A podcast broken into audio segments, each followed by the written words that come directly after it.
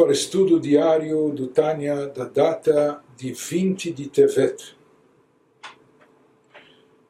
Nós estamos no final do capítulo 13, que nos fala sobre os conflitos espirituais do Benoni do Mediano. Depois que ele nos explicou que existe aquele Benoni que se dedica ao estudo da Torá durante todo o dia, ou a condição espiritual do Benoni que ele alcança na hora da reza, com emoção, com devoção, com fervor, com amor a Deus, etc. Agora ele vai voltar e nos falar do aspecto geral do Benoni, independente da sua ocupação, daquilo que ele está fazendo e realizando, se ele está, se ele está em imersão no mundo espiritual, apenas e tão somente, ou se ele também está ocupado com as coisas mundanas. Então, nós vimos que, na verdade, no Benoni, mesmo quando se manifesta, se revela dentro dele o amor a Deus, como, por exemplo, na hora da reza, nós falamos que nessa hora se fortalece a alma divina. É? Ela prevalece, ou seja, dentro dele naquele instante, e a alma deixando a alma animal anestesiada, adormecida. Porém, nós enfatizamos que no caso do Benoni, a alma animal não foi desalojada, não foi eliminada, ela não se anulou, ele não consegue anular a alma animal, que depois ela pode voltar, se despertar e voltar com toda a força e com toda intensidade. Então, nós vamos analisar agora o que, que significa então de fato esse amor a Deus que cultiva o Benoni. Até que ponto ele é real e consistente porque se no final, depois, a alma animal volta a se manifestar e ele se vê atraído a amores, prazeres mundanos, etc., talvez até a coisas proibitivas, então até que ponto a gente pode dizer que é legítimo, genuíno esse amor que ele cultiva durante a reza? Até que ponto ele é verdadeiro? De certa forma, nós vamos analisar agora se a verdade é uma verdade única, absoluta, ou se existe, de certa forma, até uma verdade subjetiva ou individual. Nos diz, הנה והנה מידת אהבה זו אמורה בבינונים בשעת התפילה. על ידי התגברות הנפש האלוקית כולי הנה לגבי מדרגת הצדיקים עובדי השם באמת לאמיתו. אין בחינת אהבה זו נקראת בשם עבודת אמת כלל nos fala que de fato, se a gente for ver objetivamente, ora, o grau do amor a Deus cultivado pelo Benoni na hora da reza, o grau do amor do Benoni durante a oração, do qual falamos, que provém do fortalecimento da alma divina nesses momentos especiais de inspiração, etc. Quando esse amor é comparado com o nível dos tzadikim, que servem a Deus com absoluta autenticidade. Então, esse tipo de amor do Benonice comparado aos tzadikim não pode ser classificado como serviço genuíno a Deus, pois se dissipa, se dissipa e vai embora após a oração. O fato daquilo desaparecer é, como que evaporar depois da reza, dando lugar, espaço para a alma animal vir com todo ímpeto e força e todos os desejos físicos mundanos, terrestres, materiais. Então, nos diz, a partir disso, a gente não pode afirmar que o serviço do Benoni é um serviço genuíno, se o amor gerado por ele se dissipa e vai embora depois de terminada a reza se comparado com o nível dos tzadikim, isso não é consistente, isso não é algo duradouro e, portanto, nem é algo considerado verdadeiro. מאחר שחולפת ועוברת אחר התפילה, uma vez que ele diz, uma vez que isso passa, que isso não é, depois da reza deixa de surtir o efeito, o Rtiv há um versículo em Mishlei, Provérbios do rei Salomão, que fala.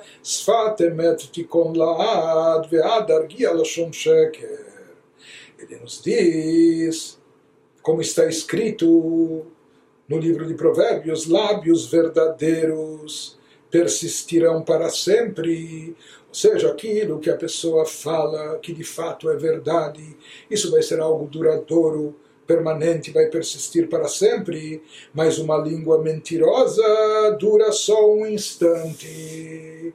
Então, como a gente vai encarar esse sentimento gerado pelo Benoni? se isso não é algo permanente, não é algo definitivo, é algo que, que é passageiro, que depois vai embora? Será que isso é uma língua mentirosa, que só dura um instante? Portanto, será que isso é algo falso e mentiroso? Nos diz, uma vez que isso passa, não mantém um efeito duradouro, persistente e consistente. Então, como nós devemos considerar esses sentimentos gerados pelo Benoni, ou como o próprio Benoni deve considerar isso? ואף על פי כן לגבי מדרגת הבינונים נקראת עבודת תמה באמת לאמיתו שלהם. איש איש כפי מדרגתו במדרגת הבינונים. והריני קורא באהבתם שבתפילתם גם כן שפת אמת תיכון לעד. Porém, diz o Rav Shneur Zalman, no que diz respeito ao nível dos Beinonim, esse amor pode ser classificado como o serviço ideal. Diz, de certa forma, aqui também tudo é meio relativo. O amor do Benoni se comparado ao amor do Tzadik, ele não se compara.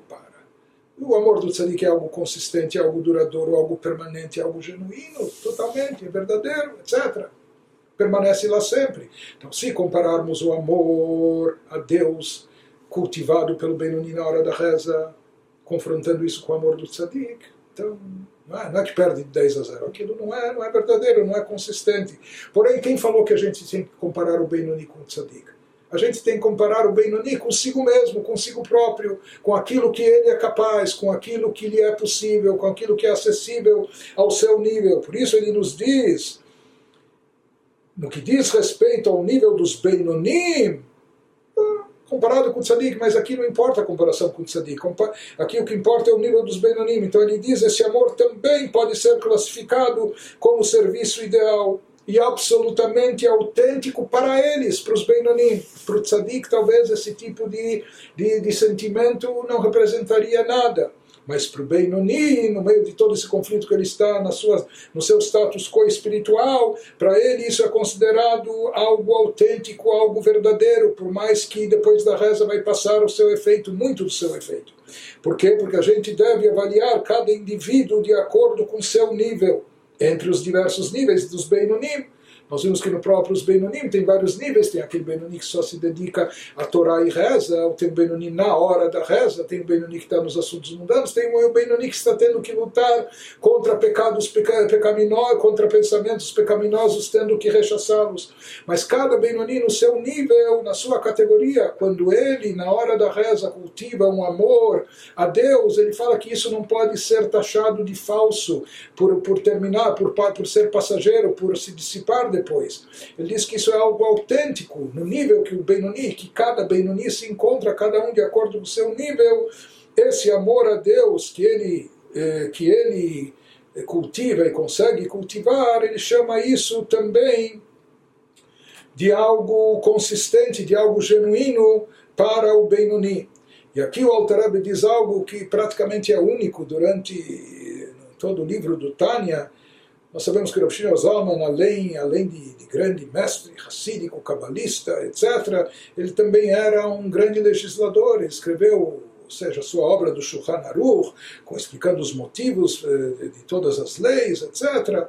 E aqui praticamente ele atua como até um legislador, determinando algo. Durante o livro a gente não encontra aqui visões ou colocações pessoais do Rav Shneor Zalman, mas nesse trecho sim, ele se manifesta.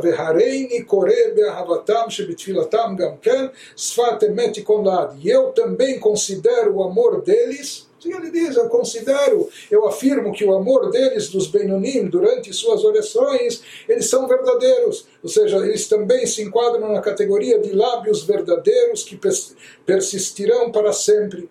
Que eles também vão persistir. Por quê? Porque de fato ele fala, não é que desaparece, desintegra, evapora depois da reza. Ele nos fala, הואיל ובכוח נפשם האלוקית לחזור ולעורר בחינת אהבה זו לעולם בהתגברותה בשעת התפילה מדי יום ביום על ידי הכנה ראויה לכל נפש כפי ערכה ומדרגתה. Pois sua alma divina, a alma divina dos Beinonim, tem a capacidade de sempre voltar a despertar esse amor, mesmo depois de terminada a reza, ou mesmo depois que aquele amor parece que aquele sentimento mingou, ou parece que ele se diminuiu, mas o Benoni pode resgatar esse sentimento, mesmo depois da reza, quando ele obtém domínio todo dia durante a oração por meio da preparação adequada a cada indivíduo, de acordo com o tipo e nível de sua alma. Ele diz, basta ele meditar um pouco, parar e pensar, ele vai, ele vai trazer à tona de volta esse sentimento, ele vai se lembrar do que ele sentiu na hora da reza e ele vai resgatar esse sentimento e vai fazer com que ele se manifeste novamente durante o dia. Então não quer dizer que o sentimento foi vago, é, é, passageiro e que evaporou, não, e que não sobrou nada dele. Diz não, sobrou, e por isso eu digo, está lá, ficou, ficou mais, mais eh, reprimido, ou diminuído, um pouco mais calado, etc. Mas está presente e pode ser resgatado, portanto, diz o Rav Zalman, eu considero que esse trabalho espiritual que eles realizam Benonim, cultivando esse sentimento, esse sentimento, também é um trabalho genuíno e verdadeiro já que ele tem esse poder de sempre resgatar e trazer à tona de volta esse sentimento a qualquer hora do dia e a qualquer momento. Que, na verdade, ele está nos explicando. A gente poderia pensar que aquilo que é passageiro, o que, que a gente vê? Que verdade é algo constante, contínuo, talvez ininterrupto, né, que mantém uma regularidade, isso é algo constante, é algo verdadeiro. Por outro lado, algo que vai e volta, algo que não é estável, algo que, que às vezes vai e às vezes cessa e para. Então isso não é, não é consistente, não é estável, não é, portanto, não é verdadeiro como a gente definiria, inclusive é famosa uma definição dos nossos sábios na Mishnah, em relação a leis bíblicas de purificação, assim como a gente utiliza hoje mikve, ah, uma piscina especial, né, de águas, águas eh, de chuva canalizadas de forma natural, enfim. Mas quando não havia um mikve onde as pessoas se purificavam, eh, se chama, a Torá diz, eh, nas águas vivas. Não é? Então, às vezes, no mar, isso pode ser uma fonte de água, ou rios, riachos. Então, existe uma Mishnah famosa que diz, para a água ser considerada uma água viva de verdade, é, então, se tratando de um rio, é necessário que esse rio, ele sempre, a sua corrente sempre esteja presente. Mas um rio que seca nos períodos de seca ou aridez, mesmo que isso aconteça uma vez só a cada sete anos, mas se uma vez ele secou, então essas águas são chamadas de águas falsas, falsificadas, já não são águas vivas verdadeiras. Mesmo que essa interrupção seja uma vez a cada sete anos, que secou.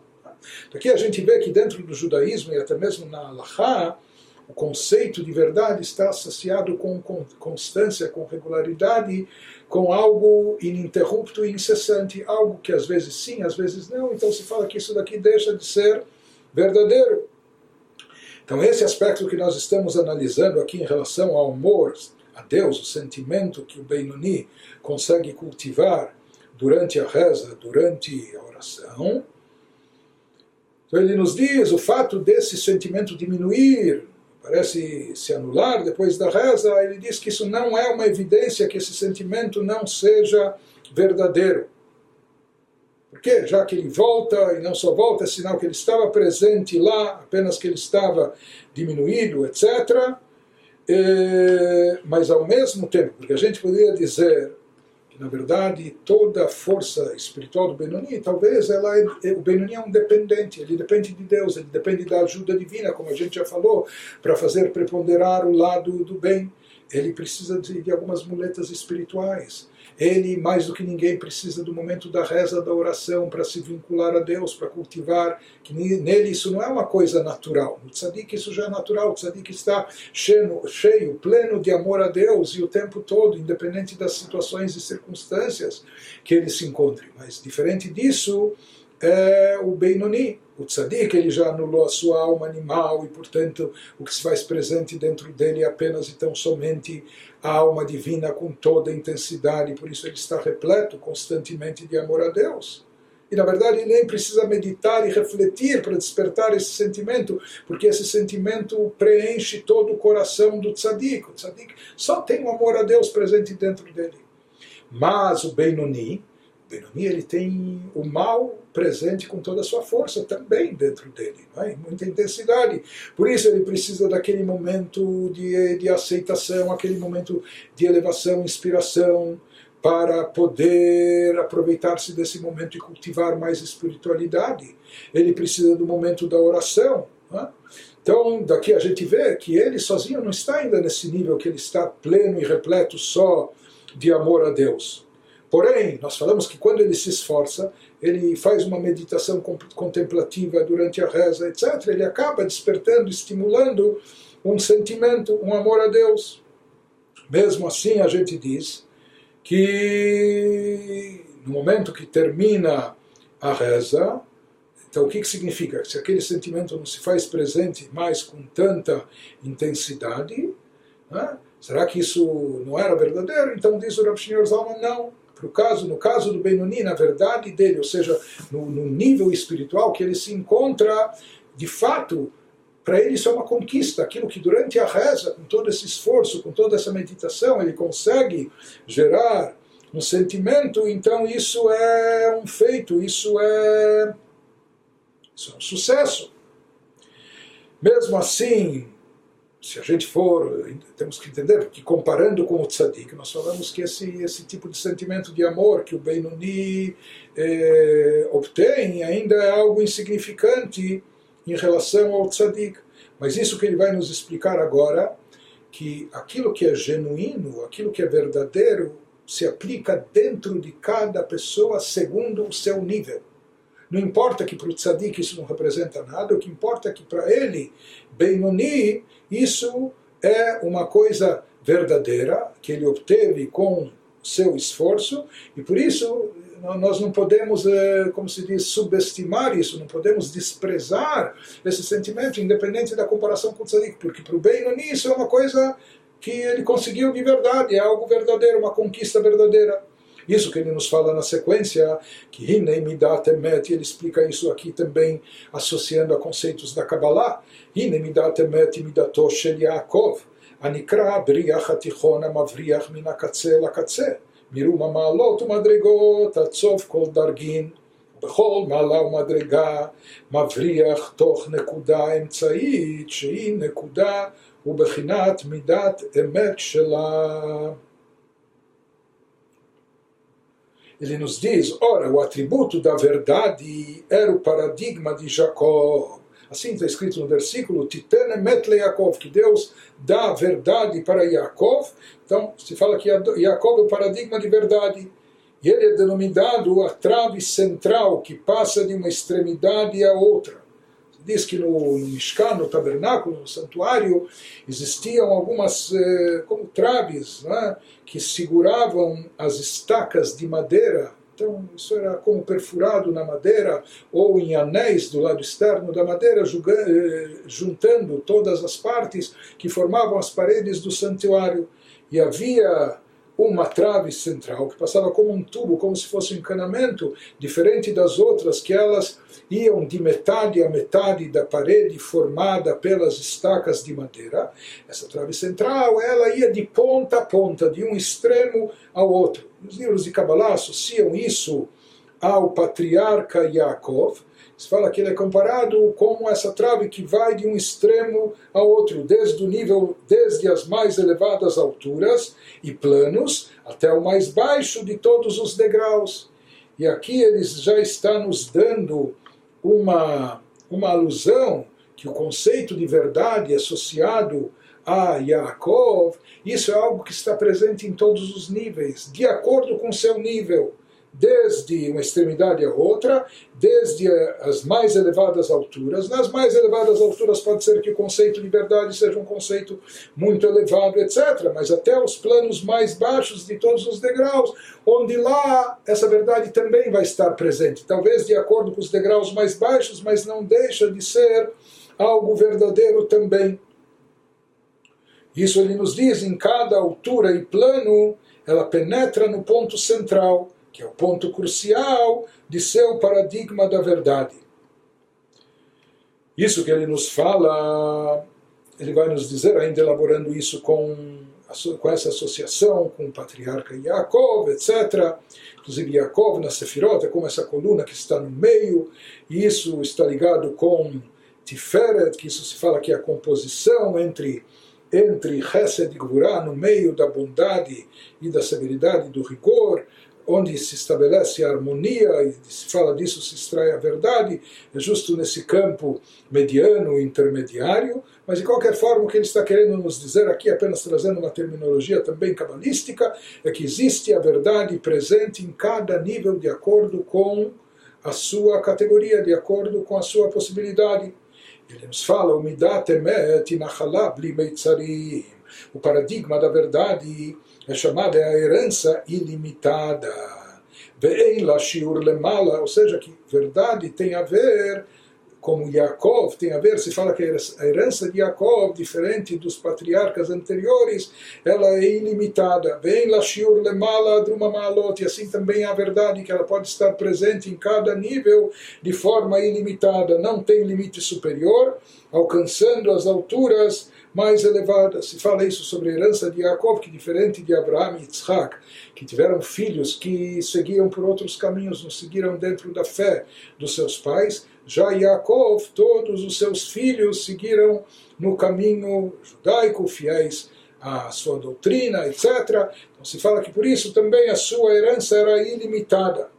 Isso representa esse conceito mais místico, conforme a gente disse, da presença da verdade e autenticidade em cada nível.